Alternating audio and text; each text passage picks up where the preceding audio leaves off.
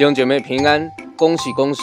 今天是大年初四，牧师要祝福你，新的一年，愿你凡事兴盛，身体健壮，正如你的灵魂兴盛一样。农历春节的假期已经来到大年初四了，弟兄姐妹也开始准备回到工作职场，学生也准备要开学，回到校园当中了。今天要给各位的祝福是：愿你凡事兴盛，身体健壮，正如你的灵魂兴盛一样。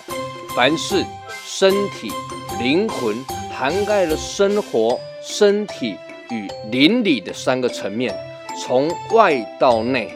但经文告诉我们，次序要弄对，从凡事兴盛到身体健壮，正如你的灵魂兴盛一样。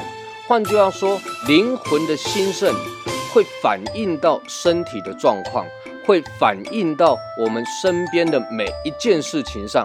亲爱的弟兄姐妹，保罗告诉提摩太说：“操练身体益处还少，唯独敬虔，凡事都有益处，因有今生和来生的应许。